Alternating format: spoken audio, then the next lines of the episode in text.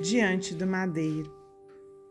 Ante a cruz infamante me prosterno e contemplo-te, ó Cristo, os membros laços, o duro lenho que te prende os braços. Abre-te em sangue o coração fraterno. Fitas o olhar de luz dolorido e terno, na cérula beleza dos espaços, enquanto os homens, lúbricos e crassos, trazem ao monte cavernoso inferno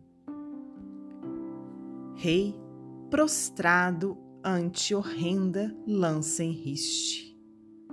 Pende-te a fronte dolorosa e triste, sobre a traição cruel dos teus mordomos. E choro e grito amargamente, a esmo, carregando, enojado de mim mesmo, a vergonha dos Judas que ainda somos. Augusto dos Anjos, psicografia de Francisco Cândido Xavier, do livro Nosso Livro.